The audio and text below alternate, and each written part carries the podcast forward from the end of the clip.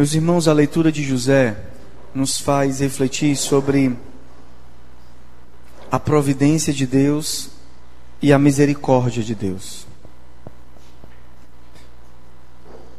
José, nós sabemos bem a história, se não sabemos, eu relembro rapidamente. José é um dos filhos de Jacó, filhos de Israel, que é vendido pelos irmãos por causa da inveja, do ciúme. José então parte para o Egito e no Egito começa todo um caminho de providência de Deus na vida de José. José interpreta os sonhos do Faraó e o, e o Faraó dá para ele um, um lugar de relevo no Egito, um lugar de importância no Egito.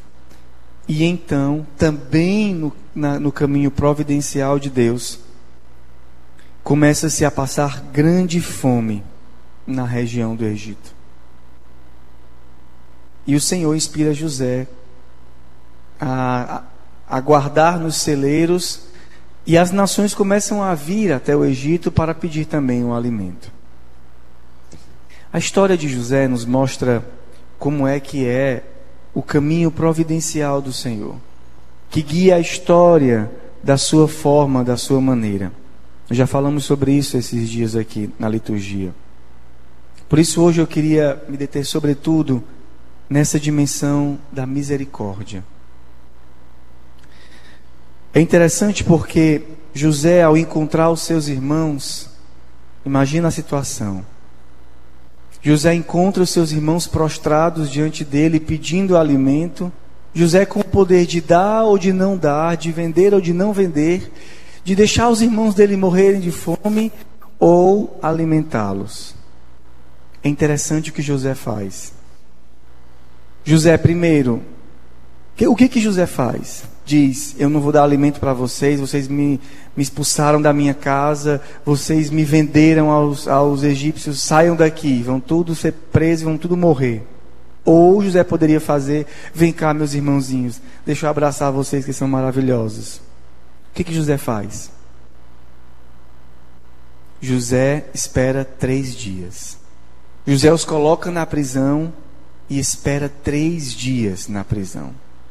Não na prisão, para aqui, no, no caso de José, não é uma prisão simplesmente para puni-los. A prisão é para que José mesmo, em três dias, possa fazer o caminho interior necessário. Sabe aquelas coisas que ficam, a gente fica aqui enganchado assim na garganta, que a gente começa a falar e parece que já vem um, aquela assim, aquela angústia interior. Sabem o que é isso? Aquela bola presa na garganta que basta tocar já começa a sentir todo um movimento interior de angústia, de, de, de vários sentimentos misturados, de raiva, de, de amor, de tudo misturado. Nesses momentos, quando as situações na providência de Deus voltam à nossa história, é necessário, como José, esperar os três dias. Esperar três dias para refletir, para meditar, para perdoar, para se, para se encontrando com Deus, se reconciliar com Deus, porque muitas vezes a culpa que nós colocamos é em Deus. Como é que pode? Senhor, como é que tu pode me colocar na situação dessa? Como é que tu pode deixar uma coisa dessa acontecer na minha vida? Como é que tu pode. Primeiro passo da reconciliação é com o próprio Deus. Senhor, tu sabes de tudo. Tu sabes do que está fazendo na minha vida.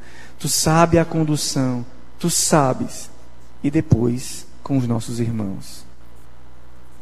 Com os irmãos que merecem sempre o nosso perdão. Depois de três dias, então José os reencontra e escuta da parte dos seus irmãos a confissão. E a confissão, ela, ela quebra até o coração humano, imagina o coração de Deus os irmãos começam a conversar entre si, dizendo: Nós sofremos justamente essas coisas porque pecamos contra o nosso irmão. Vimos a sua angústia quando nos pedia pela compaixão e não atendemos. É por isso que nos veio essa tribulação. Sem saberem que José estava escutando, eles começam a conversar, mostrando o quanto arrependidos estavam do mal que fizeram.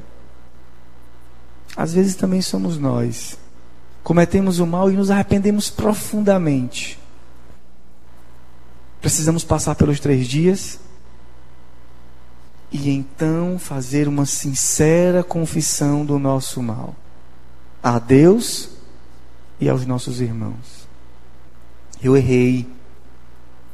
Eu sofro hoje justamente porque eu fiz o que é mal aos vossos olhos.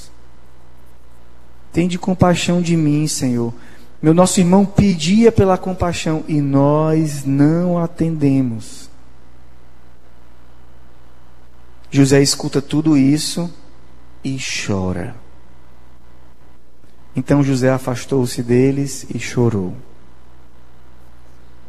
É o que Deus também faz conosco.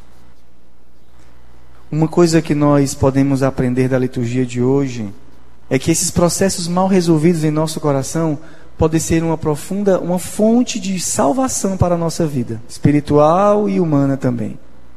Mas é necessário que nós nos permitamos passar pelos três dias, na hora certa da providência de Deus, passar pelos três dias, não tomar decisões imediatas, nem de bonzinhos, assim, ah, não está ótimo, está perdoado.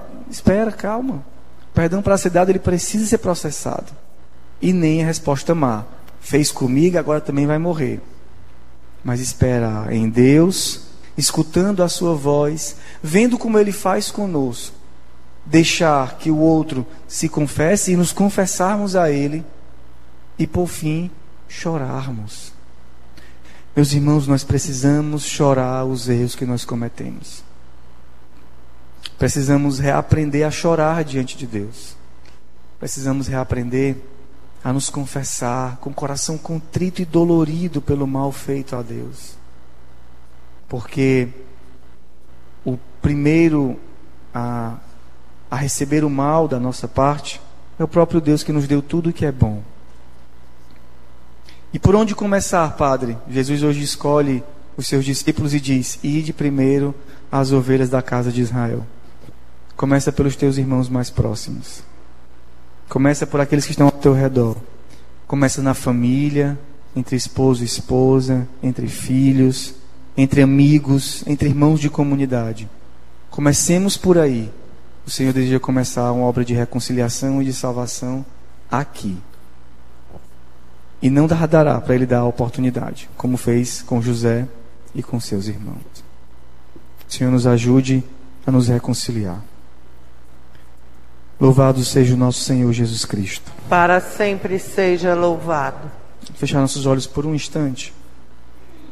E vamos nos lembrar das situações que exigem de nós também perdão, a misericórdia, ou para nós, ou para com os outros, e pedir ao Senhor que abra esse caminho providente de restauração, de reconciliação.